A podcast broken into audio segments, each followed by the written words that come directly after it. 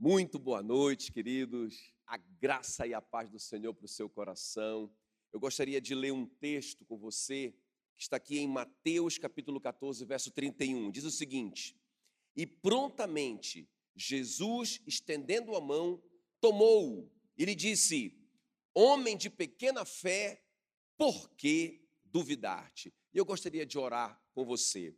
Espírito Santo querido, muito obrigado, Senhor, por esse momento, por esse privilégio que nós estamos diante da tua poderosa palavra, a espada de dois gumes, aquela que sustenta todas as coisas, a palavra do Senhor poderosa, a lâmpada para os nossos pés. Senhor, nós queremos, em nome de Jesus, te pedir que essa palavra, ela venha, Senhor, nos alimentar, ela venha nos fortalecer, ela venha falar com cada um de nós hoje à noite de uma forma personalizada, que ela venha responder o anseio do nosso coração. Nós te pedimos isso, Senhor, em nome de Jesus. Amém e amém.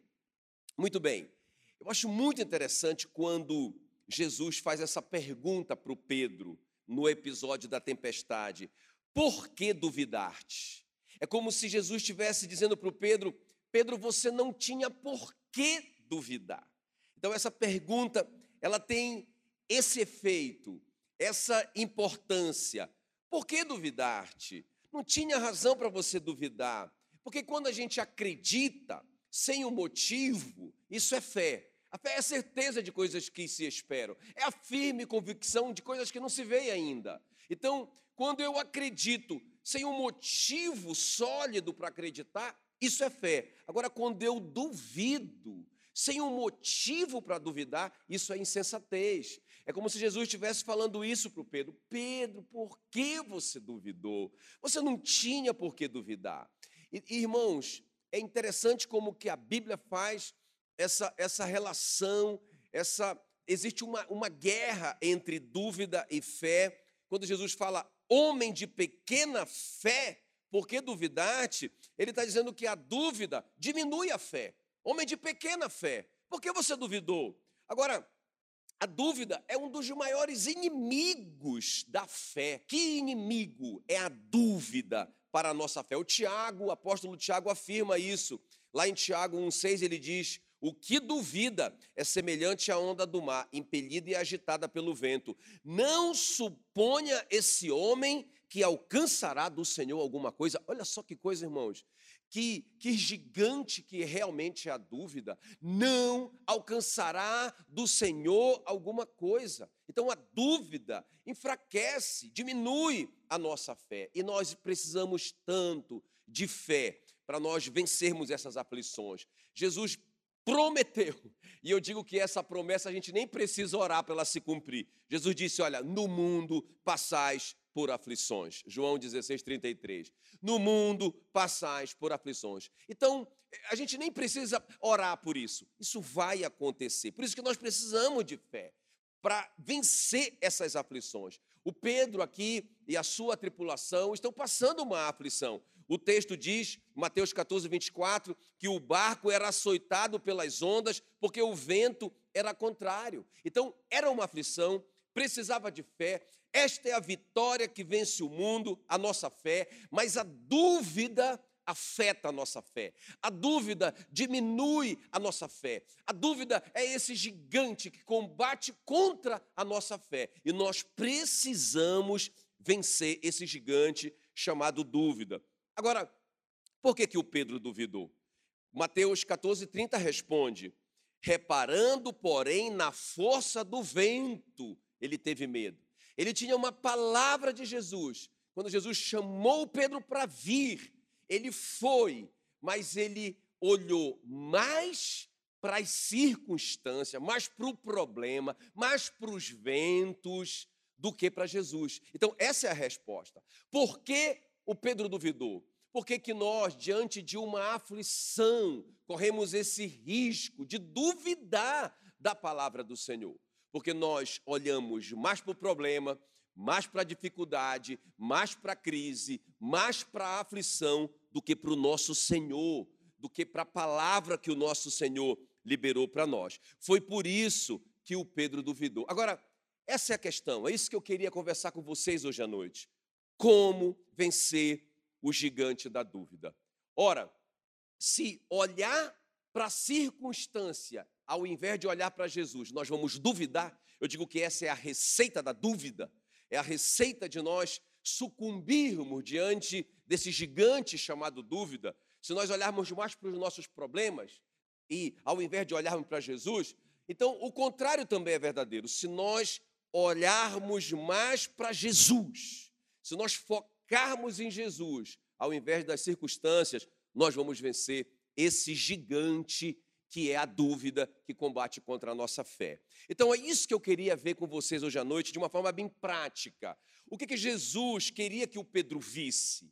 O que, que, eh, o que, que mudaria se o Pedro focasse em Jesus? E o que significa isso? Porque às vezes fica muito abstrato olhar para Jesus ao invés de olhar para o meu problema, mas o que significa realmente isso? De uma forma concreta, de uma forma prática. O que, que Jesus esperava que o Pedro visse? O que, que Jesus esperava que o Pedro focasse para que ele não caísse ali diante daquele gigante da dúvida? Então vamos ver comigo, vamos ver comigo nesse texto.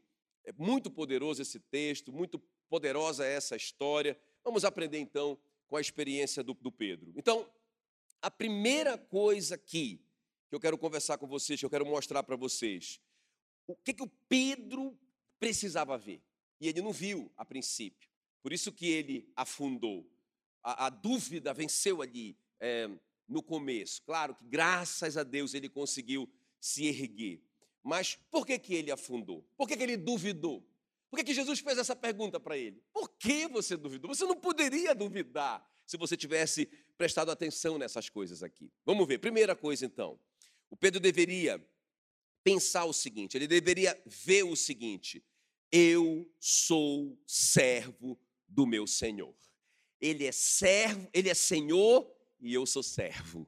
Ele mandou, eu obedeço. Olha o que diz aí, Mateus 14, 22. Logo a seguir, compeliu Jesus e os discípulos a embarcar e, e passar adiante dele para o outro lado, enquanto ele despedia as multidões. Compeliu Jesus os discípulos a embarcar. Quem mandou os discípulos subirem naquele barco foi Jesus. Se os discípulos estavam naquele barco, eles estavam obedecendo uma ordem do Senhor. Irmãos, é muito importante diante dos nossos desafios, diante da aflição, diante do aperto, diante do problema. A primeira coisa que a gente tem que, que focar é isso. Eu sou servo, ele é Senhor. Eu estou aqui porque ele está mandando. E outra coisa, não só o Pedro no barco era uma ordem, como o Pedro andando nas águas era uma ordem. Olha o que diz aí, Mateus 14, 29. Jesus disse: Vem. E Pedro, descendo do barco, andou sobre as águas e foi ter com Jesus. Então, quando Pedro estava naquele barco atravessando o mar da Galileia, ele estava debaixo de uma ordem de Jesus, do seu Senhor, do seu dono. Quando ele estava na água, andando sobre as águas, fazendo algo impossível, ele estava debaixo de uma ordem do seu Senhor. Querido, se Deus te mandou, ele vai cuidar de você. Então, imagina que Deus te mandou, te deu uma ordem de você ser um dizimista fiel, de 10% das suas entradas você você entregar no reino para a expansão do reino. Você investir no reino. Isso não é uma sugestão, é um mandamento. Imagina se você vai ficar com medo de fazer isso, com medo de faltar recurso financeiro para você. Você não pode duvidar. Se ele te mandou, ele vai suprir. Imagina que se o Senhor manda uma esposa ser submissa ao seu marido, está na Bíblia. Esposas, sejam submissas aos vossos maridos. Imagina se essa esposa vai ficar com medo, e se o meu marido fizer uma bobagem, tomar uma decisão errada, e eu estou submissa a ele. Minha querida, você está obedecendo uma ordem do Senhor. Você está no barco porque ele mandou, você está na água porque ele mandou. Pode ficar tranquila que vai dar certo. Então, é, quando nós estamos nesse lugar, nesse lugar de obediência, eu gosto de dizer que nós somos imorríveis. O Charles Spurgeon, ele diz que o lugar do propósito é o lugar mais seguro para nós vivermos. Nós somos indestrutíveis nesse lugar da obediência. Quando o Senhor manda nós estarmos ali, Ele vai garantir a nossa proteção. O apóstolo Paulo experimentou isso lá no episódio do naufrágio, em Atos 27 e 23. Ele disse para todo mundo ali: Um anjo de Deus, de quem eu sou e a quem eu sirvo, esteve comigo, dizendo: Paulo, não tenha medo, é preciso que você compareça perante César. Então, o Paulo estava naquele navio porque o Senhor havia mandado. Então, o navio estava naufragando. E ele era um prisioneiro ali, ele estava algemado ali. Mas o anjo do Senhor apareceu para ele, falou com ele e disse: Paulo, você está no lugar do propósito, você está no lugar do chamado, você está no lugar da obediência, não tenha medo, vai dar tudo certo. Eu quero dizer uma coisa para você, jovem: se Deus falou para você, não se prostitua. Não se prostitua. Ele não está dando uma sugestão, é um mandamento. Não fique com medo de ficar sozinho. Não fique com medo de terminar a sua vida sozinho. Não fique com medo de perder essa pessoa que está com você por você obedecer a palavra do Senhor. Obedeça, obedeça. E o Senhor vai garantir a sua segurança. Então, a primeira coisa, irmão, diante de um grande desafio, de um grande desafio, nós temos que olhar para isso, olhar para isso. O que é olhar para Cristo, pastor? O que é olhar para Cristo e não olhar o problema, a circunstância? O que é olhar para Cristo? É, é olhar para isso. Eu sou servo dele, ele é o meu Senhor, ele mandou eu estar aqui e eu estou aqui, então eu estou tranquilo. Então eu estou tranquilo. Agora, se você está nesse lugar por conta própria, se você está aí em desobediência nesse lugar, se arrependa. Porque é interessante, mesmo quando Pedro falhou, falhou em crer, mesmo quando ele duvidou, e por causa da dúvida, ele começou a afundar. Quando ele tirou os olhos do Senhor, ele tirou os olhos dessa perspectiva de que o Senhor era o Senhor dele e ele era o servo do Senhor. Quando ele tirou os olhos disso, ele começou a afundar. Mas aí, imediatamente, ele se arrependeu e ele deu um grito: Senhor, salva-me. Eu costumo dizer que essa é a menor oração do Pedro. Foi só salva-me. E o Senhor estendeu a mão e salvou. Então, se você está nesse lugar, de, em, em, desobediência, você não está obedecendo uma ordem do Senhor, você foi por conta própria e você sente que está afundando, você sente esse gigante da dúvida crescendo na sua frente, se arrependa, se arrependa, diga, Senhor, eu estou eu, eu, aqui por minha conta, eu me arrependo, eu quero voltar para o lugar do propósito. E aí você clama, Senhor, me salva, me tira daqui. E Ele vai ter misericórdia de você em nome de Jesus. Aleluia, aleluia. Glória a Deus, glória a Deus. Diga glória a Deus onde você está. Aleluia. Muito bem, queridos.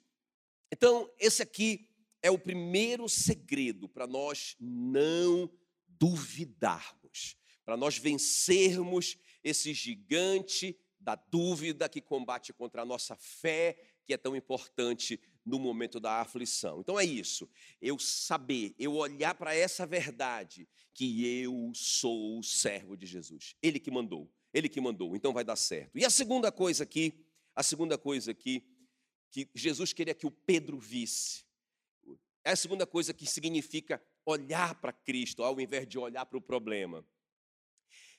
Eu sou um com Cristo. Repita aí.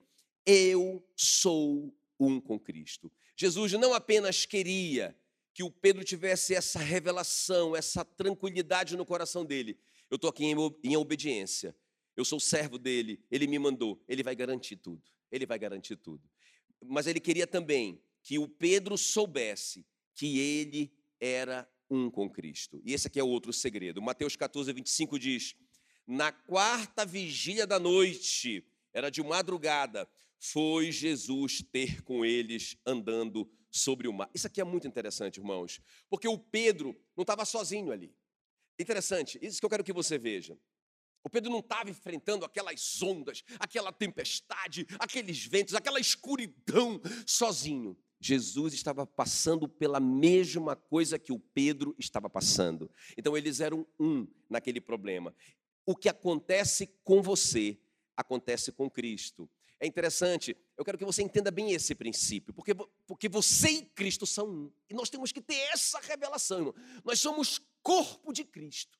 O que acontece com a, a minha mão está acontecendo com a minha cabeça. A minha mão não sente a dor sozinha, na verdade a cabeça está sentindo junto. Então Cristo é a cabeça, nós somos o corpo, Ele está junto conosco em tudo que nós estamos passando. Você lembra quando o apóstolo Paulo eh, tem o um encontro com Jesus ali na estrada de Damasco? Eu acho muito interessante quando ele vê ali Jesus, ele, ele pergunta: Quem és tu, Senhor? Atos 9, 5.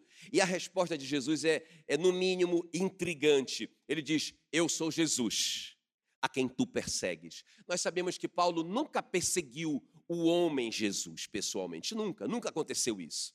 Quem que Paulo estava perseguindo? A igreja. A igreja. E Jesus está dizendo: Você está me perseguindo.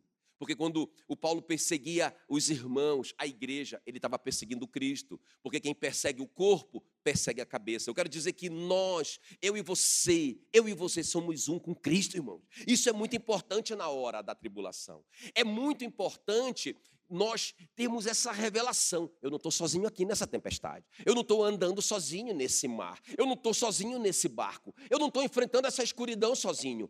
Cristo está em mim, porque eu e Cristo somos um. Está na Bíblia, meu irmão. Está na Bíblia. A oração de Jesus ali em João 17, é, 21. Ele estava orando para que todos sejam um. E como és tu, ó Pai, em mim. Olha só como que Deus quer que a gente seja um com Ele, como que Jesus quer que a gente seja um com Ele, é no mesmo nível que Ele e o Pai são um. Meu Deus do céu, também sejam eles em nós, para que o mundo creia que tu me enviaste. Então, primeira coisa que, irmão, nós temos que entender: nós somos um com Cristo. Onde Cristo está, nós estamos. O que acontece conosco está acontecendo com Cristo. Por isso que nós não temos que ter medo. Por isso que nós não temos que ter medo. Pedro estava andando no mar, mas Jesus estava lá. Romanos 6, 4 diz: Fomos sepultados com Ele. Então nós somos um com Ele.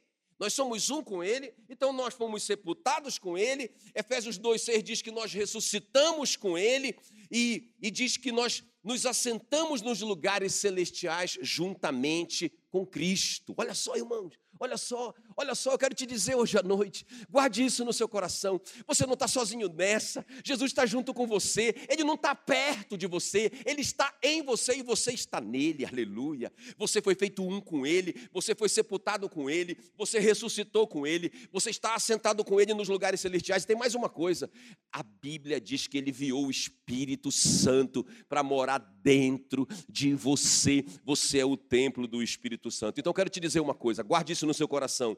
Se Satanás ou essa tribulação que você está passando podem derrotar a Cristo, então você pode ser derrotado. Mas se Satanás e nenhuma tribulação pode derrotar Cristo, você é inderrotável, você é indestrutível, você é invencível, enquanto você estiver no lugar do propósito de Deus para a sua vida. Então, guarde isso no seu coração, essas duas coisas aqui. Quando eu estiver passando por uma dificuldade, por uma grande tribulação, por uma tempestade, então, primeiro lugar, primeiro lugar, eu tenho que saber, eu tenho que olhar mais para Cristo do que para o problema. E o que significa isso? A primeira coisa, eu sou servo do meu Senhor. Eu estou aqui porque ele mandou. Então ele vai garantir. E a segunda coisa, a segunda coisa, eu sou um com Ele. Eu estou vivendo toda essa turbulência, essa tempestade, mas Jesus está andando ali junto comigo no mar. Ele está vivendo essa escuridão, ele está vivendo o que eu estou vivendo. Então eu não tenho que ter medo, porque eu sou um com Ele, Ele está em mim, aleluia. E a terceira e última coisa aqui para a gente orar, irmãos. A terceira e última coisa aqui, que Jesus queria que o Pedro entendesse e visse nesse momento ele queria que o Pedro entendesse que ele estava sendo sustentado por ele até aquele momento. Eu fui sustentado por ele até agora, é o nosso terceiro ponto. Eu fui sustentado por ele até agora. Vamos ver isso aqui. Mateus 14, 28. Respondendo-lhe, Pedro disse: Se és tu, Senhor, manda-me e ter contigo por sobre as águas. E ele disse: Vem. E Pedro, descendo do barco, andou por sobre as águas e foi ter com Jesus. Irmão, olha só. O que significa isso aqui, pastor? Eu fui sustentado por ele até agora. Nós temos que ter essa revelação no nosso coração. Pensa bem comigo. Pensa bem comigo. Beleza. O Pedro começou a afundar. quando ele começou a se concentrar mais na tempestade do que em Cristo. Ele começou a afundar. Mas o Pedro deveria ter pensado que quando ele saiu do barco e pisou na água, e ele ficou ali em pé na água, irmão, esse foi um grande milagre. Ninguém, a não ser Jesus, tinha feito isso antes. Então, o Pedro, quem operou aquele milagre, ele deveria ter pensado isso. Nós temos que ter essa revelação. Não, peraí, eu estou passando essa tribulação, mas eu já, Deus já me livrou de outras no passado. Não, eu sou um milagre. Para eu ter chegado até aqui, eu sou um milagre de Deus. Vai dar certo. Só que a gente esquece, irmãos, isso. Muitas vezes a tribulação fica tão grande, fica tão grande, e o, e o, o gigante da dúvida fica tão grande que abala a nossa fé. E nós ficamos cegos para o mundo espiritual. E lembra, fé é isso, é a gente ter certeza de coisas que se esperam, ter a convicção de fatos que não se veem. Ou seja, a fé, ela vê o invisível. Ela, ela, ela acredita no impossível. Mas se a dúvida cresce, a fé diminui. Homem de pequena fé. Então, é muito importante que a gente consiga fazer essa retrospectiva do que já aconteceu. O Pedro deveria ter pensado: puxa vida, mas só de eu ter dado esses três passos, sei lá quantos passos ele deu, já era um grande milagre na vida dele. Já era um grande milagre na vida dele. O que foi que sustentou ele até aquele momento? Até aquele momento que ele começou a afundar. O que sustentou? Ele deveria ter pensado nisso. Está lá em Hebreus 1,3. Ele sustenta todas as coisas com a sua palavra poderosa. Irmãos, nós precisamos nos maravilhar. Eu quero te fazer um desafio. Maravilhe-se do que Jesus já fez na sua vida até agora. Esse é um dos grandes segredos para o gigante da fé cair prostrado diante de nós. Perdão, o, o gigante da dúvida cair prostrado diante de nós. Esse é o grande segredo a gente se maravilhar, a gente conseguir ver o que Jesus já fez na nossa vida. Irmão, toda a vida cristã, concorde, concorde comigo, toda a vida cristã é uma série de milagres. Na própria vida do Pedro, quando a gente faz um retrospecto da vida do Pedro, lembra, até eu falei na semana passada um pouquinho sobre isso, na semana retrasada, eu falei da confissão do Pedro. Ninguém, ninguém ali dos discípulos teve a revelação que o Pedro teve ele disse: Tu és o Cristo, o Filho do Deus vivo. Ele recebeu até uma, uma vamos dizer, uma condecoração de Jesus. Oh, Pedro, não foi carne e sangue que te revelou isso. Esse é o mesmo Pedro, irmãos. Esse é o mesmo Pedro que, que passou essa experiência de vitória na sua fé e agora está sucumbindo diante do gigante da dúvida. Outra coisa interessante a gente pensar aqui. Esse episódio da tempestade é imediatamente após a multiplicação dos pães. Jesus alimentou cinco mil homens, fora mulheres e crianças. O Pedro estava lá, ele viu. Ele foi uma das pessoas que distribuiu as cestas. Ele via que não diminuía o pão da cesta dele. Ele viu todas aquelas pessoas comerem até se fartar. Ele foi um dos que trouxe uma cesta cheia de, de pão e peixe de volta para Jesus. Ele viu, ele viu esse milagre.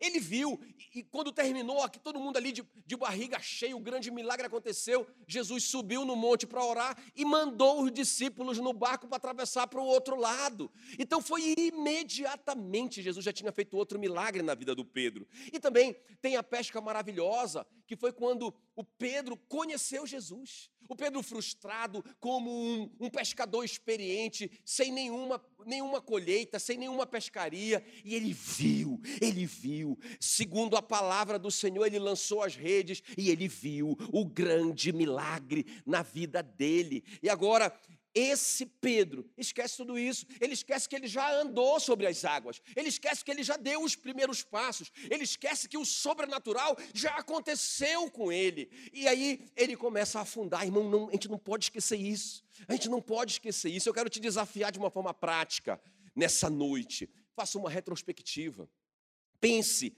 no que o Senhor já fez na sua vida.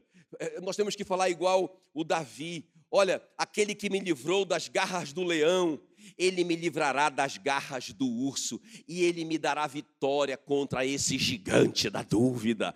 Porque o, o, o, Davi soube fazer essa retrospectiva, ele soube lembrar dos passos que ele já tinha dado sobre as águas. Eu quero profetizar uma coisa na sua vida, Filipenses 1,6: aquele que começou boa obra em vocês há de completá-la até o dia de Cristo Jesus. Então, aquele que começou a boa obra não vai deixar você afundar no meio do caminho. Ele começou, ele já viu, Deus já viu, concluído, terminado. Nós não podemos desistir, não vale desistir, em nome de Jesus, em nome de Jesus. Então, queridos, não olhe para esse problema, não foque nesse problema, mas foque em Cristo. Como, pastor? Como? Foque, foque nessa verdade. Eu sou servo de Cristo. Ele me mandou, é por isso que eu estou aqui. Eu sou um com Cristo. Eu fui crucificado com Ele, eu ressuscitei com Ele, eu estou assentado juntamente com Ele e Ele vive dentro de mim. Ele vive dentro de mim. O que está acontecendo comigo está acontecendo com Ele, porque eu sou parte dele. Então, Ele é inderrotável e eu também. Aleluia, aleluia. E por último, e por último, você pensar isso, você lembrar isso, você olhar para isso. Eu já andei até aqui. Já foi um grande milagre que Deus fez na minha vida. Ele não vai me deixar no meio do caminho. Eu vou chegar, vai dar certo em nome de Jesus em nome de Jesus. Aleluia, aleluia. Diga glória a Deus, diga glória a Deus. Agora eu quero orar por você. Agora eu quero orar por você. Feche os seus olhos onde você estiver. Eu quero orar por você. Senhor, a tua palavra diz em 1 de Pedro 5, versículo 7, lançando sobre ele toda a nossa ansiedade, porque ele tem cuidado de nós. Senhor, nós queremos nessa noite, em nome de Jesus, lançar sobre o Senhor toda a nossa ansiedade, porque nós sabemos, nós sabemos que o Senhor está cuidando de nós. Não precisa de duas pessoas para cuidar de nós, não precisa de eu cuidar se o Senhor já está cuidando. Então eu quero só, Senhor, que a gente, é, é, eu, eu só quero descansar, descansar nos teus braços nessa noite, em nome de Jesus. Em nome de Jesus, Pai. E eu quero, em nome de Jesus, olhar para o Senhor, olhar para o Senhor, o autor e consumador da minha fé. Olhar para essa verdade. Eu sou servo e o Senhor é o meu dono. E se o Senhor me mandou fazer isso, o Senhor vai me me cuidar nesse lugar da obediência, em nome de Jesus. Eu, eu sou um com o Senhor, eu sou corpo do Senhor, eu sou templo do Espírito Santo. Satanás não pode me derrotar,